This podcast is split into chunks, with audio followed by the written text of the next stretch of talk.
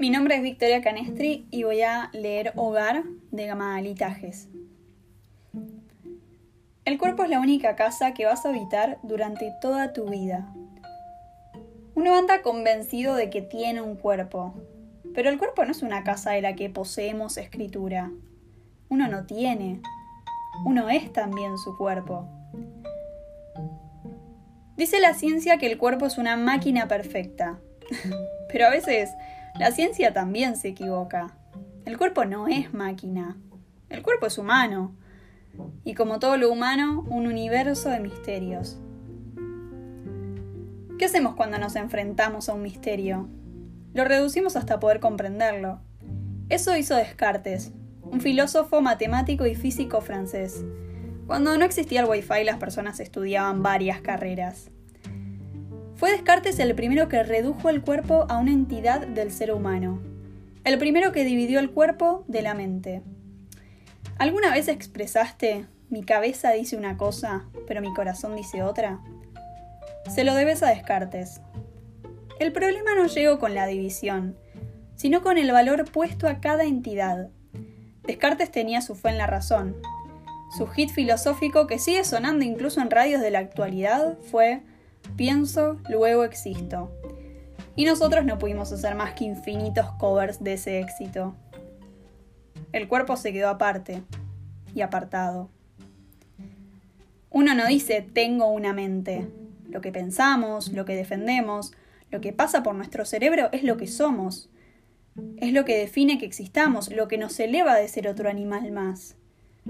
Pero a lo que nos pasa por el cuerpo siempre andamos buscándole sentido estamos desentendidos de nuestro cuerpo. El cuerpo nos resulta alguien extraño que cada tanto se enferma, se lastima, nos molesta. Es algo que hay que cuidar. El cuerpo es el que nos recuerda que somos frágiles, pasajeros, mortales. Quizás no querer saber del cuerpo es no querer saber de la muerte. Pero si no sabemos de la muerte, ¿sabemos de la vida? Durante años odié mi cuerpo.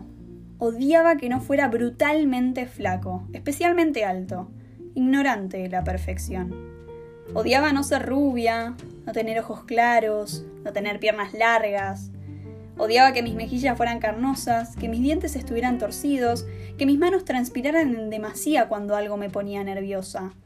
Odiaba caminar sin sentido de la sensualidad. Odiaba mi pelo constantemente enredado. Odiaba destartalarme cada vez que me reía.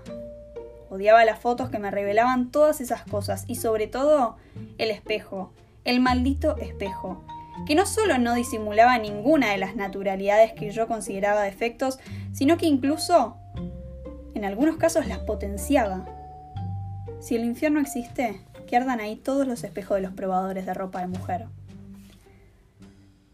Durante años tuve discusiones trágicas con mi cuerpo, apretándome los rollos de la panza, insultando la celulitis y bastardeando mis estrías. Durante años cambié el color de mi pelo infinitas veces. Usé taco aguja, lo tapé con ropa, con mucha ropa, con tanta ropa como fue posible para que el cuerpo se hiciera invisible. Y el cuerpo se enfermó. El cuerpo se enfermó mucho y lo odié más. Hasta que un día quise a alguien. Me enamoré con la pasión y la estupidez con la que se enamoran las personas cuando descubren que pueden hacerlo. Y él también se enamoró de mí. Resultó que irónicamente a él le gustaron mucho mis dientes torcidos, y a mí extrañamente me gustó su nariz quebrada en tres partes. él no tuvo ningún problema con mis estrías, y yo me convertí en la fan número uno de su cicatriz en la mejilla izquierda. Y entonces me pregunté por primera vez en la vida a los 18 años ¿Por qué yo necesitaba ser alta, flaca y peinarme?